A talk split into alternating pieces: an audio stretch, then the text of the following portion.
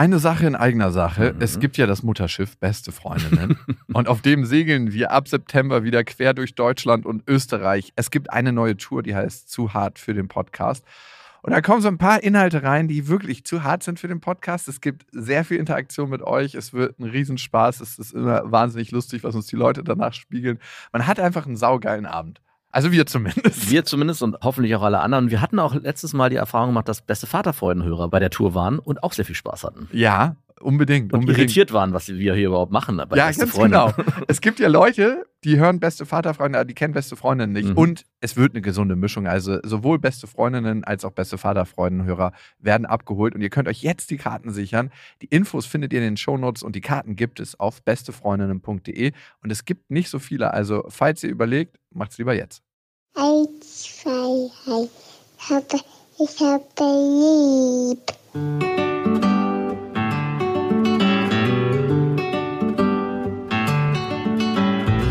Das sind beste Vaterfreuden. Keine bösen Wörter. Halt die Fremde, alte Schöpfe. Setz dich bitte hin. Der langweilige Podcast übers Kinderkriegen mit Max und Jakob. Hallo und herzlich willkommen zu Beste Vaterfreuden. Hallo. Und wir wollen heute über das Thema, warum bedingungslose Liebe so wichtig ist, reden. Wie war eigentlich dein Wochenende?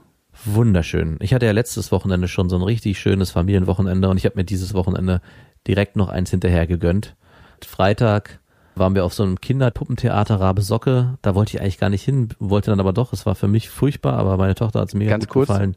Wie würdest du dich jetzt in dem Moment fühlen, wenn deine Geschichte einen Massenverkehrsunfall ausgelöst hätte auf der A24 Richtung Hamburg, weil ein Truckerfahrer eingeschlafen wäre? Dann hätte ich ein gutes Gewissen, weil er weiß ja, das ist der langweiligste Podcast übers Kinderkriegen. Von daher. Glaubst du, wir wären damit straffrei? Also könnte man uns belangen, weil wir diesen Podcast machen und Leute hören ihn beim Autofahren und schlafen dabei ein? Es wäre auf jeden Fall eine Schlagzeile wert, wenn es heißen würde, beste Vaterfreuden äh, verursacht Unfall. 32 Totschlag. Leute in den Tod. Totschlag, Fragezeichen. Und dann, stehen vor Gericht. Dann würde es auch heißen, unter den Toten auch Kinder. Ein, da müsste es aber ein Schulbus sein, damit es sich richtig lohnt. Ne? Oh. Aber äh, wie soll der mit dem Truckerfahrer zusammenkommen? Aber gut, Final oh. Destination Style, da gibt's Wege wahrscheinlich. Aber um meine langweilige Wochenendgeschichte zu Ende zu bringen, Samstag, also mir geht's auch komischerweise immer so, dass diese ganzen Familienwochenenden, dass ich die Tage davor immer vergesse. Wahrscheinlich, weil sie im Kern doch so langweilig sind, dass ich gar nicht mehr weiß am nächsten Tag, was wir gemacht haben am Tag davor. Und ich jetzt schon wieder nicht weiß, was wir gestern gemacht haben. Deswegen belasse ich es jetzt einfach dabei. Ich glaube eher, das liegt daran, wenn du dich ganz in das Spiel von Kindern begibst, ist es ja so, als ob du die ganze Zeit auf einem harten LSD-Trip bist. Zum mhm. Beispiel, ich habe heute mit meiner Tochter im Bett gelegen und habe wirklich drei Minuten zusammen haben wir uns eine Lampe, die so gedimmt war, angeguckt. So eine alte Kurdelfaserlampe. Mittlerweile ja als LED gibt's die, dass sie nicht so viel Strom verbrauchen. Und die war super fasziniert. Die ist mega fasziniert von Lampen. Und wir haben einfach davor gesessen zusammen und haben uns die angeguckt. Und es ist ja wirklich, als ob du in einem absoluten Rauschzustand bist, wenn du nicht gerade auf Toilette musst, wenn du nicht gerade irgendwie Bauchschmerzen hast, Hunger hast oder schlafen willst, bist du die ganze mhm. Zeit als Kind in einem Rausch. Also genau die Situation hatten wir auch, als wir letztens draußen im Garten gesessen haben und er den Baum wie verrückt angeguckt hat, weil der so die Blätter so gewackelt haben und mein Bruder meinte auch, ey, der muss sich ja wie auf dem LSD-Trip fühlen. Und es ist ja auch ein bisschen so bei kleinen Kindern. Zumindest habe ich das mal irgendwo gelesen, dass die die Welt eigentlich wahrnehmen wie auf einem übertriebenen Trip. Und ich glaube auch deswegen fühlen sich so Pilztrips für Erwachsene an, wie als würde die ganze Welt sich vereinen und man würde alles verstehen, das ganze Universum. Also ich habe es leider noch nicht erlebt. Ich habe es mir immer nur erzählen lassen. Er meinte auch gleich, hast nicht mal Bock. Und ich meinte, hm, brauche ich gerade zurzeit nicht, ist nicht bei mir so auf der Agenda. Aber ich glaube, mhm. Kindern geht's ähnlich. Total. Also du denkst ja nicht an morgen oder an gestern. Du lebst immer in diesem Moment. Das ist ja der Zustand, den wir als erwachsener Mensch immer wieder erreichen wollen. Darum können wir auch so mhm. viel von Kindern lernen auf eine ganz spezifische Art und Weise. Also das ist der Zustand, den wir meditativ erreichen wollen, in den wir wieder kommen wollen. Wenn du dir die ganzen großen Gurus der Welt anguckst und deren Bücher liest, das ist genau das, was die predigen. Dieses ja. grenzdebile Lächeln der Kinder wieder im Gesicht.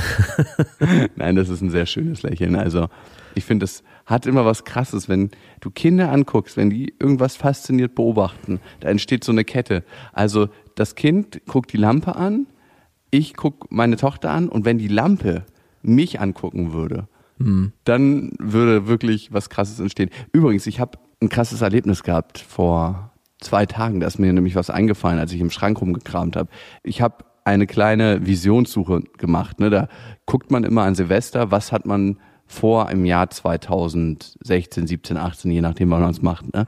Und ich habe mir das selber so ausgedacht. Ich wusste nicht, wie man das macht und habe ein Bild gemalt, so was ich mir vorstelle. Und da ist eine berufliche Sache drauf gewesen, die jetzt in Erfüllung gegangen ist. Und zusätzlich habe ich gesagt, ich möchte eine Familie gründen. Und es war ein Kind da, glaube ich, drauf auf diesem Bild und eine Frau. Und alle drei Sachen sind in Erfüllung gegangen. Also manche Leute sagen ja so Wünsche ans Universum oder wie sie auch immer das nennen, aber ich weiß nicht, wie das zustande gekommen ist. Vielleicht, weil man dann speziell fokussiert genau darauf ist, im Unterbewussten. Aber es ist zustande gekommen und es ist mir jetzt erst wieder klar geworden. Also manchmal spielt einem das Universum in dem Zusammenhang entweder Streiche oder alles fügt sich so zusammen, wie man es sich irgendwann mal gewünscht hat. Also ich hatte das auch schon öfters, dass ich mir Dinge irgendwie gewünscht habe oder dachte, ach, es wäre ja ganz cool, wenn das und das jetzt passieren würde. Und ein halbes Jahr später ist genau dieser Zustand eingetreten. Und dann frage ich mich genauso wie du, ist es ein unterbewusster Prozess, der einen bewusst gesteuert hat? Oder passiert es wirklich, weil von außen so viel Kräfte auf einen eingewirkt haben, dass sich diese Zustände dann irgendwie einfügen, nur weil einem das Universum gerade hold ist? Ich glaube, bei dir liegt es eher daran, dass du stark dafür gearbeitet hast, unterbewusst wie bewusst. Okay, unterbewusst habe ich dann also die Verhütungsmethode gewählt, die nicht so super safe war. Genau. Okay, danke. Dann habe ich das jetzt endlich mal verstanden, wie das Universum mir diesen Wunsch erfüllen konnte. Ich glaube, es ist so eine Hand-in-Hand-Zusammenarbeit. Mm, Übrigens, äh, was Gutes und Schlechtes zugleich passiert. In vielen Dingen steckt ja beides, ne? Also steckt das Schlechte sowie das Gute. Und zwar ist meine Tochter von der Couch gefallen, ne? Ich Oh. bin nur unten gewesen im Bad und dann habe ich oben so Wumps. Und dann natürlich sofort Geschreie wie am Spieß. Und ich komme nach oben und ich habe den erstmal zwei, drei Minuten gelassen, weil ich finde es ein bisschen blöd, wenn man gleich so nach oben kommt und so, was ist hier los? Wie konntest du nur? Genau. Und dann hat sie es erst nicht zugegeben und meinte dann irgendwann, ja, sie ist gerade von der Couch geplumpst. Und ich dachte innerlich nur so, als ich sie gesehen habe und gemerkt habe, dass alles in Ordnung ist, yes, endlich. Weil, das habe ich nie erzählt, aber vor zwei Monaten ist mir meine Tochter mal vom Bett gerollt. und ich wusste, ich kann das meiner Freundin nicht erzählen, weil sonst bin ich die ganze Zeit der unachtsame Arsch. Und ich dachte, jetzt sind wir erstmal quitt. Aber ist ja schön, dass äh, das bei euch ähnlich ist. Meine Freundin hat, als unser Sohn ziemlich frisch geboren war, so eine Babywanne, so eine Plastikbabywanne, auf unseren Sohn fallen lassen, so auf so aus Hüfthöhe.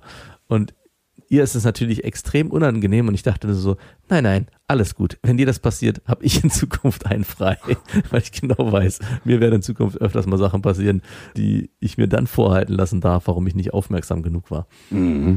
Ich habe mich aber gefragt, wie kann das mit der Couch passieren? Mit dem Bett war mir das völlig klar. Ich habe halt morgens neben ihr gelegen und ich muss mich eigentlich sonst quer ins Bett legen, sonst kann sie an der einen Seite rausrollen, alle anderen Seiten sind verbarrikadiert, aber die eine Seite ist offen und ich habe irgendwo eine Lücke gelassen, wo sie sich dann rausgerobbt hat und auf einmal Wumms. Das war auf jeden Fall eine richtige Sirene gewesen. Aber sie hatte keinen Schaden davon getragen. Da macht man sich ja total Sorgen am Anfang, dass sie davon Schaden davon trägt. Ich meine, das kann passieren. Das ist super gefährlich, wenn Kinder fallen, Ja. gerade in dem Alter. Aber ich habe mal gehört, das ist so eingerichtet vom Körper des Kindes, dass immer das, was sie können, also wenn sie jetzt krabbeln können, können sie genau aus der Krabbelhöhe, wenn sie den Kopf fallen lassen, genau auch ähm, auf harten Untergrund fallen. Das macht dem nichts, dass Ja. der Kopf so ist. Und wenn sie dann laufen können und auch auf den Kopf fallen, dass sie davon eigentlich keinen Schaden davon tragen, weil das biologisch so eingerichtet ist. Aber sie konnte jetzt noch nicht in dem Alter vom Bett springen, darum war das wahrscheinlich nicht biologisch so eingerichtet. Würde auch Sinn machen, dass der Mensch einen gewissen Abwehrmechanismus für sich selbst eingerichtet hat, dass wenn er noch nicht laufen kann, dass oder krabbeln kann oder was auch immer oder so tollpatschig halt wie Kinder auch sind, dass sie in dem Moment, wenn sie fallen, nicht gleich direkt immer ins Krankenhaus müssen. Es wäre sonst ziemlich schade. Ich meine, mein Sohn ist im Gegensatz zu meiner Tochter, das habe ich ja schon ein paar Mal erwähnt, viel, viel agiler und viel, viel wendiger und der fällt auch viel mehr um und auf den Kopf oder dem passiert ständig was, aber der will auch ständig überall rauf und überall ran und dass deine Tochter von der Couch runtergefallen ist, als du gerade meintest, das kannst du gar nicht verstehen. Ich kann es absolut nachvollziehen, weil mein Sohn auch ständig irgendwie so in Bewegung ist, dass man manchmal gar nicht so schnell gucken kann, wie der sich gewendet hat und an der Kante zur Couch fast schon wieder auf dem Boden liegt und man noch gerade so hingreifen muss. Ich habe bei mir morgens so eine andere Technik im Gegensatz zu deiner Bettverbarrikadierung. Und zwar, wenn ich noch extrem müde bin und meine Freundin schon aufgestanden bin, dann hake ich mich mit meinem Finger immer in den Schlafanzug, der hat so einen Knopf und so eine Öffnung am Fuß ein, verschließe meine Faust und schlafe dann meistens ein und irgendwann, wenn er so krass jammert, dass er weg will. Merkst du, dass dein Dann- Arm schon richtig straff ist? merke, dass mein Arm schon und er schon an der Kante schon so halb runterhängt. Aber äh, ich glaube, das macht man auch nur maximal beim zweiten Kind. Beim ersten Mal ist man noch so überbehütet, sowas würde einem niemals einfallen. Aber kannst du das überall mit deiner Hand, dass du die zu einer Faust machst und dass die dann so bleibt? Also könntest du dir abends an den Sack greifen, die Faust zu lassen und dann über Nacht zu schlafen und dann hättest du so richtig schöne Sexträume und nächsten Tag merkst du, okay, es war doch nur meine Hand. Ja, das ist, wie gesagt, der Schlafanzug gibt die Möglichkeit, dass ich mich da mit dem Finger einhaken kann. Von daher ist es eher dieser Einhakmechanismus als die Faust. Ich glaube, der beherzte Griff an meinen Hoden würde nicht über Nacht standhalten. Schade. Ich habe noch ein, zwei private Sachen. Der Podcast besteht aus privaten Sachen. Aber die Info an euch, ihr könnt diesen Podcast abonnieren. Auf dieser, auf Spotify und natürlich auf iTunes. Und da könnt ihr gerne eine Rezension hinterlassen. Da freuen wir uns sehr. Scheel hat äh, gesagt, danke an euch für diesen Podcast, der so passend kommt in dieser Phase, in der ich selbst Vater werde. Macht weiter so. Und damit sagt er was Wichtiges, weil als ich Vater wurde, gab es diesen Podcast ja noch nicht. Ein Wunder. Ich weiß nicht, was sich für mich verändert hätte. Eigentlich redet man ja mit niemandem so richtig drüber, so wie sich das anfühlt, Vater zu werden. Also, oder hast du mit irgendjemandem drüber geredet, mit deinem Vater? Nee, ich habe weder im Vorfeld noch direkt danach, außer mit dir, wirklich intensiv darüber geredet, wie es ist, Vater zu werden. Wenn man dann Vater ist und auf andere Freunde trifft, die auch selber Kinder haben, dann kommt man schon mal ins Gespräch. Aber das bleibt meistens trotzdem sehr oberflächlich. Wirklich intensiv, diese ganzen Gefühle, die einen da bewegen und so, da hatte ich keinen, mit dem ich das so richtig intensiv austauschen konnte. Und ich denke auch, so ein Podcast, wie den wir hier selber ins Leben gerufen haben, hätte mir an dem einen oder anderen Punkt auf jeden Fall geholfen, weil es oft immer nur diese Frauensicht gibt, auch diese ganzen langweiligen Themen, die es so in der Schwangerschaft gibt, die ich wachse und ähm, mal hier, was weiß ich. Und da denke ich, da, da lese ich einmal durch und denke, boah, ist das langweilig, interessiert mich überhaupt nicht. Und es ist auch natürlich verständlich, dass ein Mann nicht unbedingt interessiert, was jetzt bei der Frau los ist, wenn sie schwanger ist. Also das ist klar. komm, das kann man nicht so krass verallgemeinern. Würdest du nicht? Ich würde schon sagen. Ja, also, äh, wenn ich ganz ehrlich bin, meine Freundin hat ja dann immer gesagt, in der 40. Woche lernt das Kind hören oder was auch immer es da lernt. Und dann denke ich mir, das ist ein Zellhaufen im Bauch. Also Genau. irgendwann ist es natürlich mehr, aber es ist, bis es rauskommt, einfach mal ein Zellhaufen im Bauch. Und ob der Genau. Zellhaufen hören kann oder nicht, das hat mich herzlich wenig interessiert. das meine ich. Das klingt so scheiße. ah, apropos, ähm, wo wir bei unterschiedlicher Begeisterungsfähigkeit sind. Du weißt ja, dass ich mich mit meiner Freundin häufig gestritten habe und die Betonung liegt auf habe, weil wir uns immer seltener streiten. Und ich weiß nicht, ob es langsam eine Resignation ist von mir, dass ich mir einfach denke, ach fuck it, dann lasse ich es über mich ergehen. Oder ich habe keinen Bock, mich zu streiten, ich sage einfach Ja und Amen. Ne? Ich weiß nicht, ob du so einen Modus kennst, in dem man irgendwann vielleicht reingerät. Das ist ein gefährlicher Modus. Ist ein mega gefährlicher Modus, weil man führt dann in dem Sinne keine Beziehung mehr, sondern eine ähm, Arbeitnehmer-Arbeitgeber-Gemeinschaft. Also die Gefahr, die da auch besteht, ist natürlich, dass du entweder deine Eier abgibst oder in die absolute Konfrontation gehst und dein eigenes Ding machst als Mann. Und ich, ich glaube glaube, nicht, dass man seine Eier abgibt, wenn man resigniert. Also ich mach's ja dann nicht. Ne? Ich sag Ja und Amen dazu, aber ich mach's halt nicht. Vielleicht gibt's auch da noch nur einen feineren Grad als den, dieses heftige Schwarz-Weiß-Bild, was ich gerade aufgemacht habe.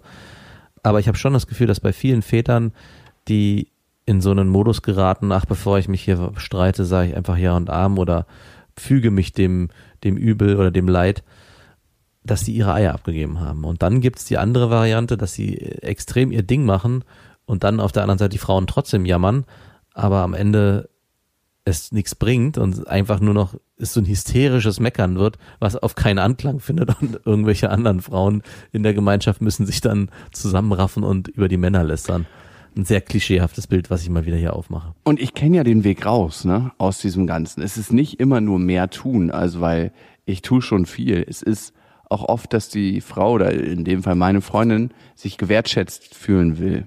Mir fällt das manchmal so schwer, sie aufrichtig zu wertschätzen und ihr zu sagen, dass ich das großartig finde, wie sie das macht und dass sie so viel Verantwortung in unserem Konstrukt übernimmt und wie sie das auch alles handelt mit so viel Liebe, weil sie mir manchmal so krass auf den Sack geht. Einfach. Also diese Sachen trennen zu können. Ich bin einerseits so genervt und auf der anderen Seite finde ich viele Sachen so toll, die sie macht, aber mir fällt schwer, das auszusprechen, weil das andere so groß ist. Ja, oder weil das eine das andere ausgleicht. Also wie Plus Minus gibt's am Ende nur so einen grauen Schleier von Mittelmäßigkeit und deswegen lohnt es sich nicht, den, die positiven Sachen zu benennen oder hervorzuheben und genauso wenig lohnt es sich dann auf der anderen Seite die negativen Sachen ständig zu kritisieren oder ständig sich in Konflikt zu begeben, sondern es entsteht, wie du schon sagst, wahrscheinlich so eine Art von Resignation. Also für mich hört sich sehr nach Aushalten Ja, ich denke mir, ja, auf jeden Fall. Ich denke mir manchmal, wenn du vernünftig mit mir reden würdest, würde ich das auch tatsächlich machen. Aber da du mit mir so scheiße redest, mache ich einfach gar nichts. Und ich frage mich, wie manche Frauen dazu kommen, zu glauben, dass wenn sie anfangen zu meckern oder was scheiße sagen, dass der Mann dann eher gewillt ist, in dem Fall ich mit meiner Freundin, das zu tun. Also ganz simples Beispiel. Heute waren wir bei meiner kleinen Schwester und die hat äh, zwei Kinder und wir haben den ganzen Tag gechillt und ich habe halt den Kindern versprochen, dass ich noch Pancakes mache. Natürlich aus Biomehl und so, ne? Also kein, keine richtig leckeren Pancakes. es wurde sich auch nur genau Kokosmilch wurde genommen. Es wurde sich auch nur noch einmal nachgenommen von den Kindern.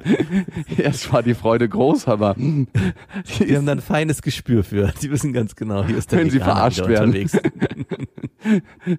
Aber ich will keine Pancakes.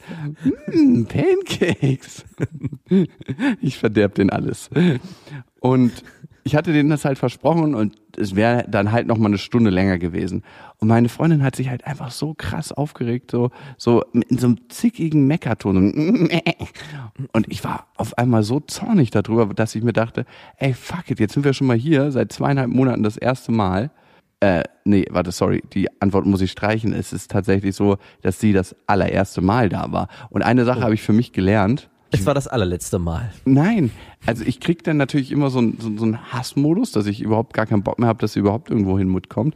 Aber äh, dass ich nicht mehr Sachen so schnell machen will. Also früher war ich oft so ganz auf dem Sprung, so, so mit glühenden Hacken irgendwo, dass ich Ja. gesagt habe, oh, jetzt kann ich hier eine halbe Stunde bleiben und dann kann ich noch dahin eine Dreiviertelstunde. Aber ich denke mir, wenn ich schon dahin fahre, das dauert halt eine Stunde und wir die Gelegenheit haben, einen Tag oder einen Nachmittag zusammen zu verbringen, dann lass uns doch lieber einen richtig langen Tag zusammen zu verbringen, weil da entstehen manchmal auch Sachen in der Entspannung, die viel, viel schöner sind, als wenn du so in Hektik bist. In Hektik kommt Fall. nie was Geiles raus. Also ähm, das habe ich jetzt auch gemerkt mit Lillas Patenonkel und äh, Patentante. Die waren einfach da. Wir haben gar nicht so viel Besonderes gemacht, sondern wir haben einfach zusammen abgehangen. Und manchmal entsteht dann das, was du früher hattest, so nach der Schule, so abhängen zusammen. Ne? Man hat ja früher so unglaublich viel abgehangen. Und das Oh Gott, ja, aber eigentlich geil, ne? Weil du halt Ja, eigentlich geil, ja. endlich mal wieder in den Modus gerätst, auf den du ja so oft hinarbeitest. Den Modus, ich kann jetzt endlich mal entspannen, weil ich das und das und das und das und das und das erledigt habe. Und den hat sie mir in dem Moment irgendwie kaputt gemacht. Ich muss zu Hause noch was erledigen. Dann denke ich mir, ey, diese drei Maschinen Wäsche, die mache ich dir auch rein. Also es ging nicht ums Kind. Ich hatte gedacht, es ging darum, dass das Kind irgendwie ins Bett muss. Es war schon so spät oder irgendwie so, sondern es ging. Nee. Ah, Okay, krass. Also da, um das Kind geht's ja auch öfters mal dann. Aber ich dachte jetzt wirklich, es wäre so eine späte Abendsituation, es war irgendwie 18 Uhr und eigentlich müsste Lilla schon ins Bett und so. Weil da bin ich dann auch manchmal so hin und her gerissen. Warum muss man dann die Situation auflösen?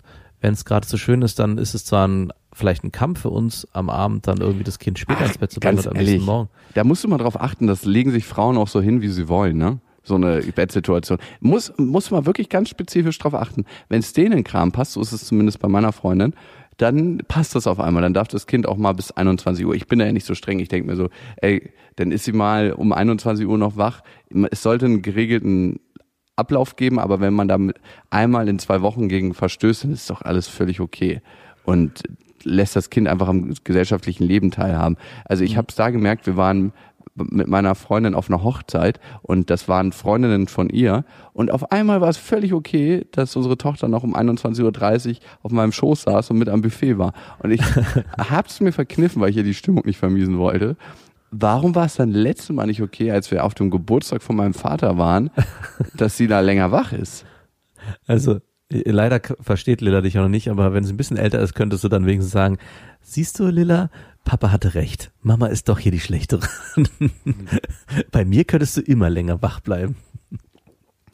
Sie weiß das auch komischerweise schon so. Ja, also man merkt richtig, wenn sie abends keinen Bock hat einzuschlafen und wenn ich dann ins Zimmer komme und sie weint, dann fängt sie an zu lachen und ähm, streckt so ihre Arme aus nach mir, weil sie weiß, wir haben hier zwei Betten und dann geht's so ins Nachbarzimmer nochmal zu mir ins Bettchen und dann spielen wir ein bisschen Ball oder machen irgendwas und sie weiß ganz genau, dass ich nicht die Person bin, die für Schlafen steht, sondern für Spaßmodus, Partymodus.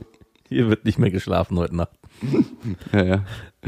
Aber um nochmal darauf zu kommen, wo würdest du dir die Grenze ziehen? Weil ich habe mit Freunden letztes Mal geredet, die waren auf dem Lulapalooza und zwar auf der Hauptveranstaltung. Es gibt ja auch noch so ein Kinder-Lulapalooza und da waren welche bis abends um, ich glaube 23 Uhr macht es zu, mit ihren kleinen Säuglingen so in so einer ähm, Trage vorne am Bauch ohne Hörschutz Was? bei KIZ mittendrin. Nein. Ich mein, ja. Also da frage ich mich auch so, sollte man da vielleicht dann doch die Grenze ziehen? Ist sie da schon erreicht? Oder ist das auch noch okay? Ey, bei KIZ muss ich neuerdings immer an diesen Bildartikel denken. Die haben irgendwas geschrieben zum Auftritt in Chemnitz, glaube ich, war das, wenn ich mich recht erinnere. Und da stand dann nur so 55 Minuten Hass. Also die haben die Ironie von KIZ nicht verstanden. Und dann dachte ich mir so, wow, ist auch eine gewagte Aussage von einer Zeitung, die auch dafür bekannt ist, sehr, sehr provokativ zu sein. Allerdings, äh, glaube ich, nicht ironisch und deswegen haben sie die Ironie da nicht verstanden. Ich glaube auch. Aber das ist natürlich schon krass, ne? Mit einem Kind ohne Hörschutz, so bis 23 Uhr. Das Kind läuft man- hier so nebenbei mit. Äh, Das ist Da okay, kann man froh sein, dass es limitiert ist, die Zeit beim Lollapalooza.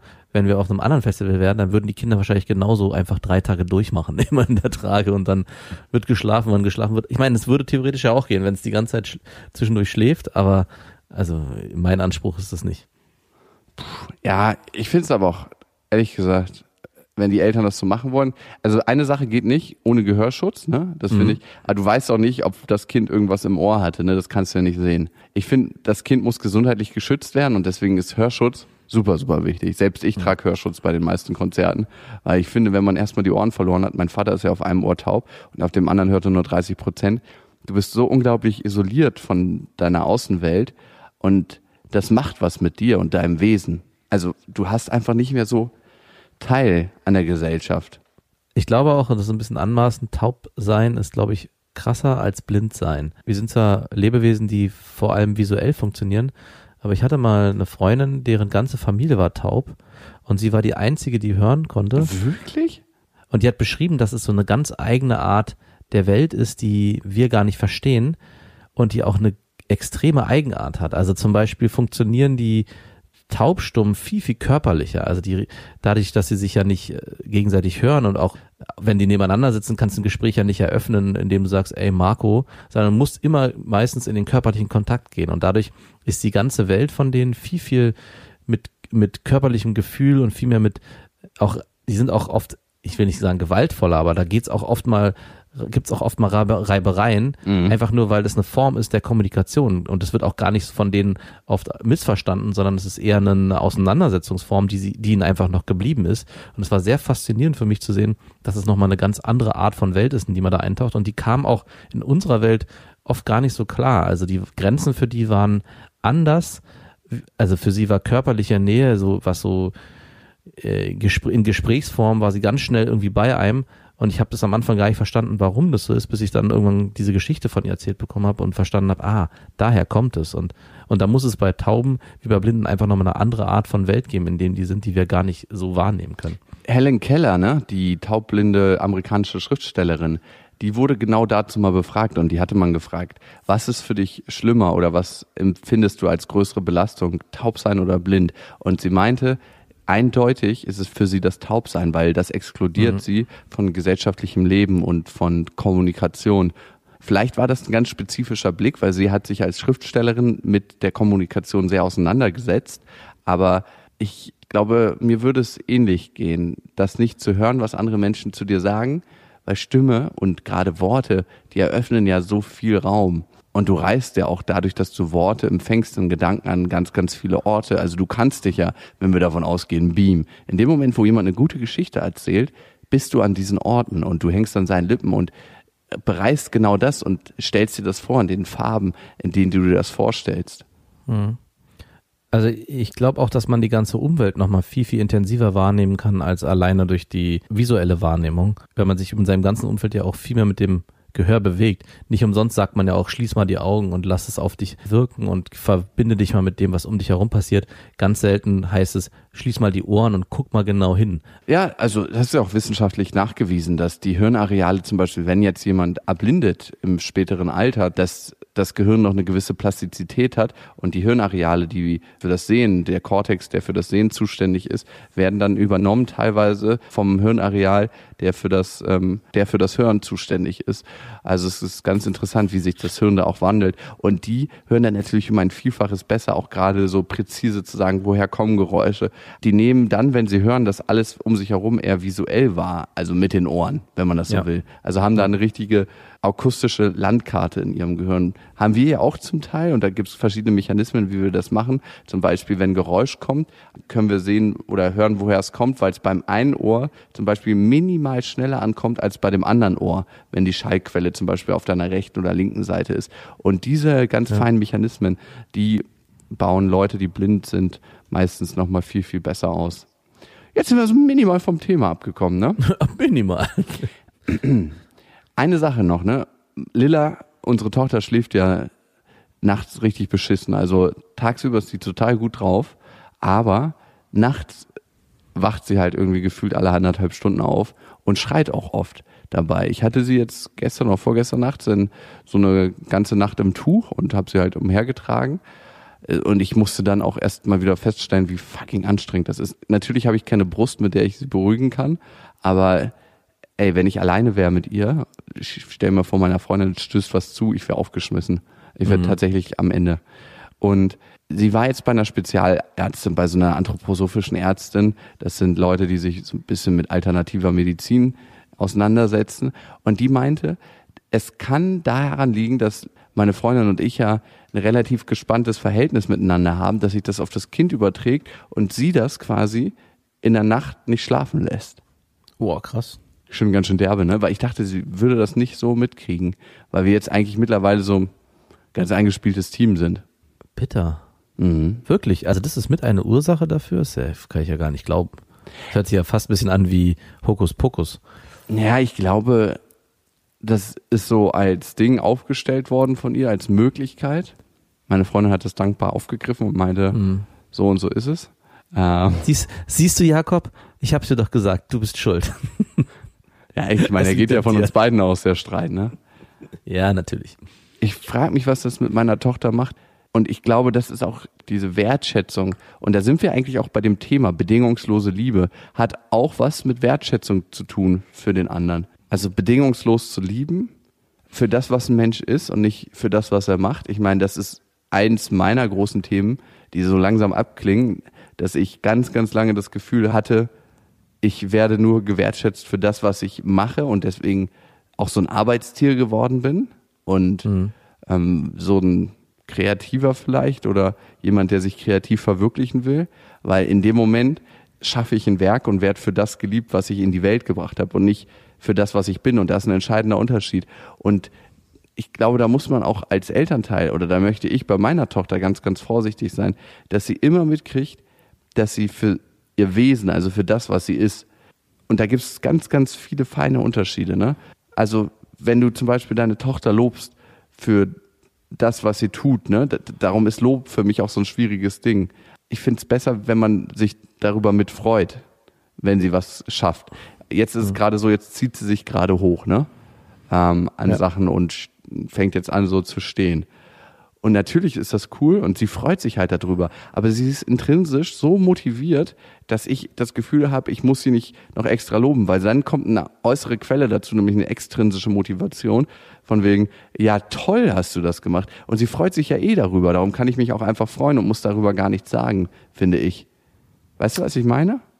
Ich weiß, was du meinst. Ich weiß aber auch, dass man eigentlich, jetzt sage ich mal das Wort, man soll das eigentlich anders machen. Also wir feiern unseren Sohn und haben damals auch unsere Tochter immer extrem abgefeiert, wenn sie was schaffen. Und man soll das auch machen, um sie darin zu bestärken, die Kinder es weiterhin zu machen und auch weitere Schritte zu probieren. Weil in dem Versuchen oft ja auch ein Scheitern mit einfließt. Also wenn sich das, deine Tochter zum Beispiel hochziehen will an einer anderen Stelle und es nicht schafft, sollte man sie auch dann dafür loben. Also auch im Scheitern weiter loben. Also eigentlich sollten Eltern und so habe ich es gelesen und so machen wir es auch, weil ich davon überzeugt bin, dass es richtig ist, eigentlich schon fast übertrieben in solchen Situationen. Natürlich gewollt, es soll jetzt nicht aufgesetzt wirken, euphorisch sein, wenn sich dein Kind in irgendeiner Weise seine Welt neu erobert. Und hochziehen wäre ja zum Beispiel eins. Also mein Sohn zum Beispiel, der hat lange nicht gekrabbelt, sondern hat sich immer so über den Boden geschliffen wie so ein verletzter Soldat. Das sah auch richtig geil aus, wirklich so, als wäre er schwer verletzt und kann sich nicht anders fortbewegen. Und er hat das auch einfach gemacht, weil es für ihn schneller war und es war für ihn die Möglichkeit, am besten von A nach B zu kommen. Und er konnte zwischendurch krabbeln, das hat er immer dann gemacht, wenn er nackt war, Jetzt könnte man bei einem Jungen die Vermutung aufstellen, er wollte nicht mehr auf dem Boden schleifen wie so ein Soldat, weil er Geschlecht hat, was da einem Weg steht und hat dann angefangen zu krabbeln. Und in dem Moment, wo er dann gekrabbelt hat, haben wir ihn auch krass dafür gelobt und immer, ja, super und es ist schon fast albern. Und natürlich könnte man sagen, das muss man nicht machen, aber wir haben schon die Erfahrung gemacht, dass es dann dazu führt, dass in der Situation was entsteht. Also es ist nicht nur so, dass er sich dann sowieso schon freut, sondern man freut sich sozusagen gegenseitig, spielt man sich so hoch. Also wir freuen uns, er freut sich und es hat dann so eine Eigendynamik, die sich einfach sehr, sehr schön und sehr, sehr mhm. richtig anfühlt. Freuen finde ich was anderes, ehrlich gesagt, als Lob. Lob okay. ist, ja, das hast du gut gemacht. Und damit definierst du die Außenwelt mhm, für ein okay. Kind. Und freuen, finde ich, ist, ist voll cool. Also ich finde, das ist was äh, Schönes. Ich finde, man hat auch früher in meiner Schule genau den Unterschied gemerkt. Für einen Lehrer, der sich mit einem freut, weil man was Neues entdeckt hat und weil man zusammen einen neuen Weg gefunden hat und der einfach einen lobt, hast du super gemacht. Ja. Und ich bin nicht derjenige, der die Welt definiert von meinem Kind, sondern das macht mein Kind selber. Und okay. was ich auch wichtig finde in dem, ich meine, sie probiert das sowieso, sich hochzuziehen. Und ich glaube nicht, dass ich sie noch pushen muss in dem Moment, dass ich sage, ja toll, super, gut machst du das. Das hat jetzt toll geklappt. Und noch einmal. Und noch ein Liegestütz. Und noch einmal. Also ich bin doch nicht ihr Trainer, ich bin ihr Vater. Nee, nee. Also es geht im Prinzip darum, und das zeigt sich, glaube ich, immer an dem einfachen Beispiel Bilder malen oder wenn Kinder anfangen zu malen, dass man sie einfach dafür loben soll, dass sie malen und dass das Ergebnis am Ende schön ist, egal wie es aussieht, für unseren ästhetischen Blick. Ja, wenn das Kritzelkrakel für uns jetzt nicht schön ist, ist es trotzdem schön, dass das Kind es gemacht hat. Also dann geht es nicht darum, dem eine Wertung zu geben, sondern einfach sich dafür zu freuen, dass das Kind das macht und für sich erkennt, dass es das, was es macht, auch schön findet und auch Spaß daran hat. Also es ist im Prinzip, glaube ich, sind wir da auf einer Wellenlänge. Mhm. Ich bin gespannt, wie schwierig oder wie leicht es wird, meine Tochter bedingungslos zu lieben für das, was sie ist und nicht für das, was sie macht. Ich glaube, manchmal fällt es schon schwer in Situationen zu sagen, okay, das wäre jetzt eine verdammt blöde Entscheidung, das zu machen. Mach das nicht. Geh auf diese Schule mach da dein Abitur, brich dein Abitur nicht im letzten Jahr ab, fang da an zu studieren und studier bitte das und nicht das, weil damit verdienst du kein Geld. Ich meine, wo auch immer Eltern was zu sagen haben oder denken, sie wüssten besser Bescheid über den Werdegang ihres Kindes als das Kind selber, greifst du ja auf eine ganz, ganz harte Art und Weise in das Leben deines Kindes ein. Und mhm. das Kind bekommt das Gefühl, wiederum geliebt zu werden für das, was es macht ich wertschätze das und ich liebe dich, wenn du auf Schule X gehst, was die ich für dich als richtig empfinde. Und da geht eine ganz, ganz überhebliche Weltsicht einher.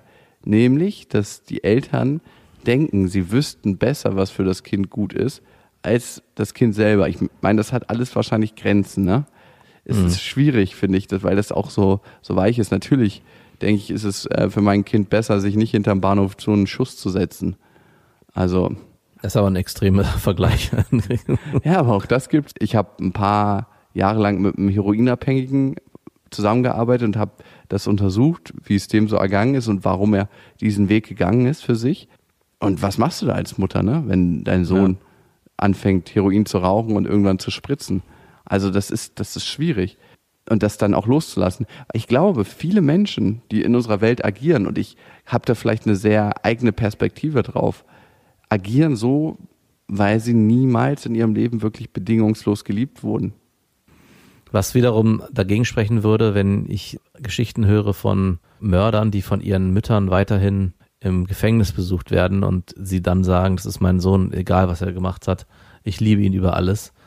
Da finde ich, fängt dann diese Theorie irgendwie an zu hinken, weil bei denen kann ich das nicht nachvollziehen, warum die Mutter die weiterhin bedingungslos liebt. Ich meine, das ist so mit der Schritt, den Mensch gehen kann, warum man ihm sozusagen eigentlich aus der Familie oder aus dieser Liebe ausstoßen kann. Aber wenn ich dann sowas höre, denke ich, wow, äh, was kann, was kann das Kind eigentlich falsch machen? Oder äh, ich habe auch das Gefühl, meine Tochter kann eigentlich im, im Leben nichts machen, was mit dem sie mich dann wegstoßen würde. Aber ich würde mir auch wünschen, dass ich es niemals herausfinden muss, dass es genau so eine Situation gibt, wie du beschreibst, dass man an so eine Grenze kommt, dass man sich vielleicht auch die Frage stellen muss, muss ich mich in gewisser Form da distanzieren, um überhaupt selber und auf mich achten, weil ich glaube, das ist es am Ende, warum Eltern sich am Ende von ihren Kindern distanzieren, weil die Kinder sich nicht entsprechend verhalten haben, liegt gar nicht so sehr daran, dass sie nicht mehr mit den Kindern klarkommen oder so, sondern dass sie auf sich selbst achten müssen und sich selbst schützen wollen, indem sie sich sozusagen von den Kindern dann distanzieren. Wollen sie sich wirklich selbst schützen oder wollen sie ihr Weltbild schützen? Also im Sinne von, ich glaube, das ist gut im Leben zu machen und das ist äh, nicht gut. Das ist ja ein Weltbild und das bricht in dem Moment zusammen, wenn dein Kind nicht danach lebt. Und dann kann es sein, dass du dich von dem Kind distanzieren musst, weil du dein Weltbild schützen möchtest. Naja, du hast das extreme Beispiel von einem Heroin-Junkie aufgemacht. Da weiß ich nicht, ob es nur um ein Weltbild geht am Ende. Also, oder du sagst, dein Weltbild ist so offen, dass auch das am Ende so ist, wie wenn das Kind gelobt wird dafür, wenn es das Bild einfach nur gemalt hat. Als Heroin-Junkie hast du einfach auch nur dein Bild so gemalt, wie es dir gefällt und ich lobe dich dafür. Ich weiß, ich finde es schwierig, da einfach zu sagen, es geht nur um die eigene Einstellung zur Gesellschaft oder zu den Normen, die man sich setzt und man stößt dann sozusagen das Kind eigentlich nur deswegen aus, weil es sich nicht den Wünschen entsprechend entwickelt hat. Ich glaube schon, da geht es auch darum, dass man als Eltern an einem bestimmten Punkt für sich sagen muss, das tut mir so weh, ich bin so verletzt von dem, was mir da passiert und was mir da widerfährt.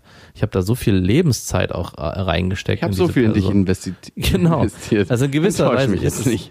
In gewisser Weise ist es ja so. Also es geht nicht darum, dass man was investiert hat und was zurückbekommen will, aber man ist, glaube ich, an einem bestimmten Punkt so enttäuscht und auch von, vielleicht fragt man sich, was habe ich falsch gemacht, dass man aus Selbstschutz reagieren muss, um nicht in so eine Art von Depressionsspirale zu geraten. Mhm. Aber das ist so weit hergeholt. Ich glaube, wie konnte dieser langweilige, liebe Kinderpodcast, der am Anfang mit der Beschreibung meines schönen Wochenendes mit äh, begonnen hat, Heroin-Junkie-Geschichte enden?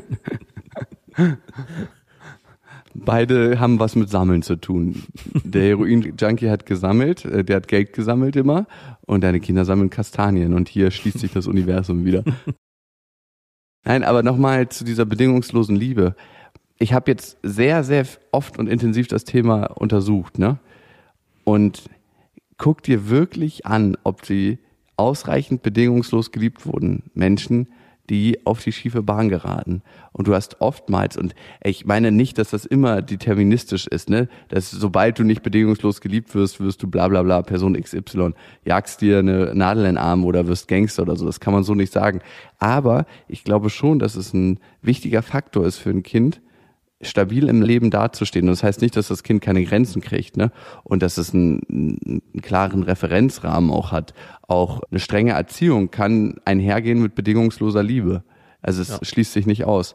Aber guck dir das mal an. Ich glaube, viele Dinge entstehen dadurch, dass Menschen nicht bedingungslos geliebt wurden. Und wenn wir jetzt auf dieses Knastbeispiel gehen, dass die Mütter die Kinder im Knast besuchen, A, kann das manchmal eine symbiotische Liebe sein, also, dass es da eine Abhängigkeit gibt, dass es auch nicht eine unbedingt gesunde Liebe ist, weil das Kind ist das Einzige, was die Mutter hat, noch im Leben, bla bla bla. Und, und ich weiß, das ist ein sehr, sehr alter Hut, den ich oft ziehe und raushole, schau dir das Verhältnis von diesen Menschen an, was sie zu ihrem Vater haben. Und frag dich doch dann nochmal, wie bedingungslos wurde der geliebt? Würdest du sagen, dein Vater hat dich bedingungslos geliebt? Äh, ja, Und deine Mutter? auch. Wer mehr? Ähm, ich glaube nicht, dass einer mich mehr geliebt hat. Also das ist eine schwierige Frage. Ich habe mich auch, hab mir auch mal die Frage gestellt, ob meine Eltern einen von uns beiden, also mich oder meinen Bruder, bevorzugt oder mehr geliebt haben, ob das zwischendurch mal Phasen gab.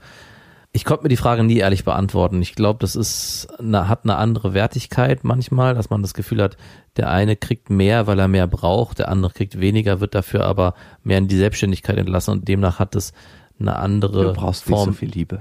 Genau, es geht da nicht um Liebe, sondern es geht eher um Aufmerksamkeit. Nee, es geht, genau, aber es ist trotzdem eine Form der Liebe, jemanden auch alleine losziehen zu lassen und trotzdem ihm das Gefühl zu geben, du bist, ich stehe trotzdem hinter dir.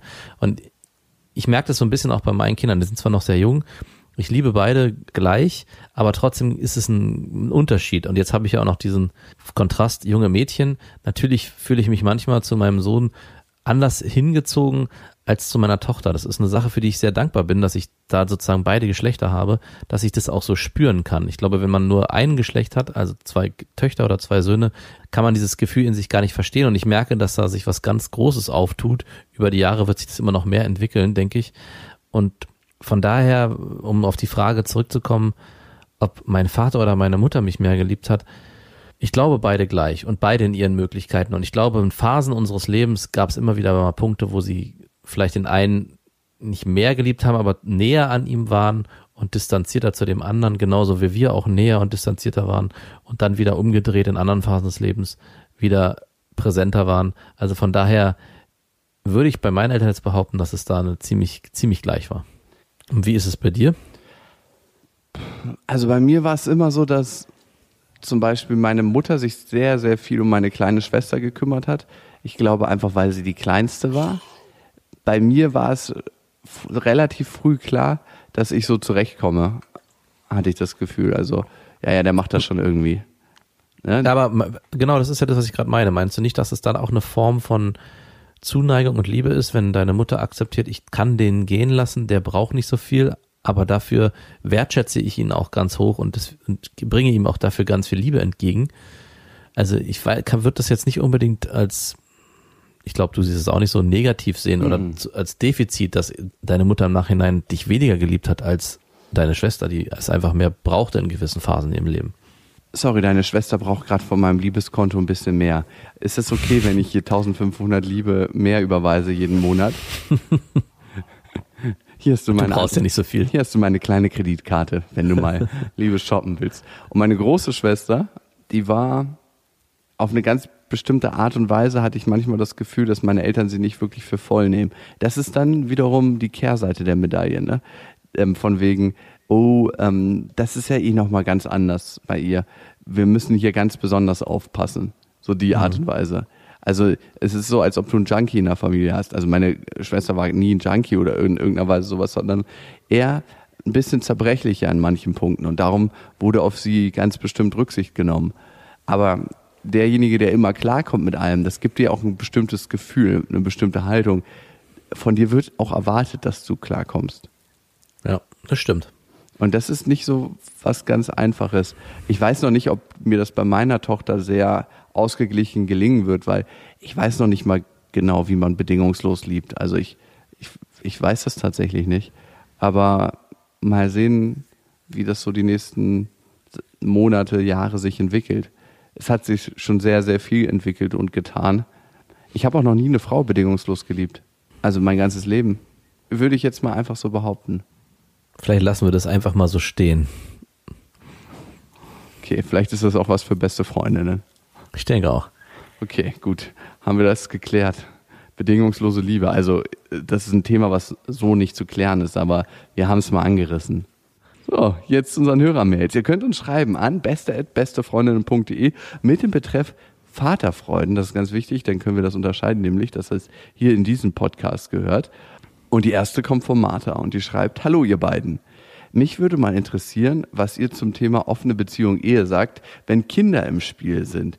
Habt ihr dazu Erfahrungsberichte von Freunden oder Bekannten? Oder kam das Thema bei euch schon mal auf? Wie denkt ihr als Familienväter darüber? Liebe Grüße, eure Martha. Ah, Finde ich grundsätzlich richtig gut. Dass dir das gefällt, kann ich mir gut vorstellen. Jetzt gerade in deiner jetzigen Situation.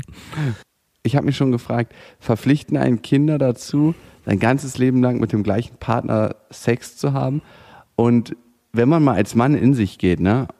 Und ich weiß nicht, ob du das Gedankenexperiment mit mir machst, lieber Max. Kannst du dir das vorstellen, von jetzt an dein ganzes Leben lang Sex mit der gleichen Frau zu haben? Also ich muss gestehen, die Frage so in der Form habe ich mir noch nicht gestellt und ich hoffe auch, dass ich sie mir in Zukunft nicht stellen muss. Gutes Zeichen. Ein gutes Zeichen, ne? Weil ich zurzeit eigentlich in dem ganzen Familienmodus so drin bin, dass es für mich eigentlich kein Thema ist, mit einer anderen Frau schlafen zu wollen. Also das ist irgendwie eine Sache, die sich in meinem Kopf nicht manifestiert, weil ich sofort immer wieder meine eigenen Kinder vor, vor Augen habe. Mit Und wem schläfst du da? Wer ist es da im Bett? Das ist ja gar nicht Mama. Was macht ihr da?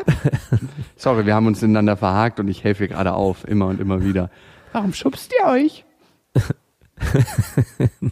Verprügelt ihr euch oder was macht ihr da? Nein, Aber das Papa könnten wir wirkt auch nur die Frau, dass ihr Orgasmus stärker wird. Aber das erkläre ich euch später. Und von daher kann ich mir das zurzeit gut vorstellen. Also ich würde die Frage mit Ja beantworten. Und ich habe bis jetzt auch noch nicht in meinem Freundeskreis oder Bekanntenkreis jemanden erlebt, der eine offene Beziehung führt, zumindest nach außen kommuniziert, mit seiner Partnerin und Kinder hat. Das kenne ich nicht und ich weiß es nicht, ob dieses Modell funktioniert und ob es in einer Form so auch lebbar ist, weil sich die Welt doch schon sehr gerade in den ersten Jahren auf Family und Kinder und den, das Ganze drumherum fokussiert, dass es schwierig ist, meiner Meinung nach da eine Öffnung reinzukriegen. Und auch, dass es so präsent ist für einen, du, ich möchte jetzt unbedingt weit mit weiteren Frauen schlafen, könnten wir da eine Lösung für mich finden, dass wir in einer Form nicht so eine enge monogame Beziehung führen. Hm. Also ich kenne tatsächlich eine, die das macht und ich finde, das ist ein völlig legitimer Lebensentwurf, aber ich bin auch nicht derjenige, der das äh, abzusegnen hat. Das muss jeder für sich selber tun. Ich glaube, es braucht eine besondere Partnerschaft, das tragen zu können und ähm, dafür offen zu sein. Also auch von beiden Seiten, gerade auch mit dem Thema Eifersucht umzugehen, zu merken, das stärkt uns eher als Familie, als dass es uns schwächt. Also Ja. ich finde, die Familie an sich ist ja schon was sehr, sehr Intimes. Und da dann quasi andere Sexualpartner mit reinzubringen, die bringt man ja nicht wirklich mit rein. Ne? Ist ja nicht so, dass man sagt, heute bring dich mal Mann XY ins Bett und mit dem werde ich später noch Sex haben. Wir sind eine kleine Patchwork-Family, die sich die Batches von der ganzen Welt reinholt. So läuft's ja nicht, ne? Trotzdem, also ich kenne eine, die macht das und die lebt das und die kommt damit wunderbar zurecht. Also für die ist das voll super. Aber für mich ist das im Moment zumindest auch nicht denkbar. Aber ich muss auch sagen, ich kann es mir nicht vorstellen, mein ganzes Leben lang nur mit einer Frau zu schlafen. Also im Moment kann ich mir das sehr gut vorstellen und es hat sich schon viel in meinem Denken verändert. Aber es kann sein, dass sich das auch verändert in die Richtung, dass ich mir das sehr gut vorstellen kann. Also ich kann es mir theoretisch vorstellen. Ich will es nochmal ein bisschen relativieren. Ich kann es mir theoretisch vorstellen. Aber irgendwie ist es doch komisch, sich das so vorzustellen. Bis 85 oder so? Möchte man es praktisch leben, ist dann die zweite Frage. Ne? Genau. Ja, ja, das ist, ich glaube, die viel größere Frage. Auch wenn man sich nicht vorstellen kann, macht man es dann trotzdem so, weil man praktisch das Gegenteil nicht leben möchte. Die Alternative dazu. Also Martha, warum nicht? Probiert's doch einfach mal aus, wenn euch das reizt, das Thema. Ihr könnt ja auch mal in Sch- Schritten vorgehen, also vielleicht bevor ihr mit jemandem schlaft, einfach mal rummachen, gucken, wie sich das anfühlt, wieder in den Familienkontext zurückgehen. Wie fühlt es sich dann an, morgens das Kind zur Schule zu bringen? Ist das dann anders als sonst? Mama, wer war der Mann? Wo warst du gestern Nacht? Vielleicht auch die Affäre, das Kind aus dem Kindergarten abholen, auch wenn es es noch gar nicht kennt, weil es kennt ja die Mutter. Ihr seid ja dann eh irgendwie verbunden. Nein, Quatsch. Also Scherz beiseite. Vielleicht in Stufen vorgehen, gucken, wie sich's anfühlt. Und wenn es sich richtig für euch anfühlt, machen. 69er sind das wieder, ne? Wir sind zurück. Ja, ja, auf jeden Fall. Alright.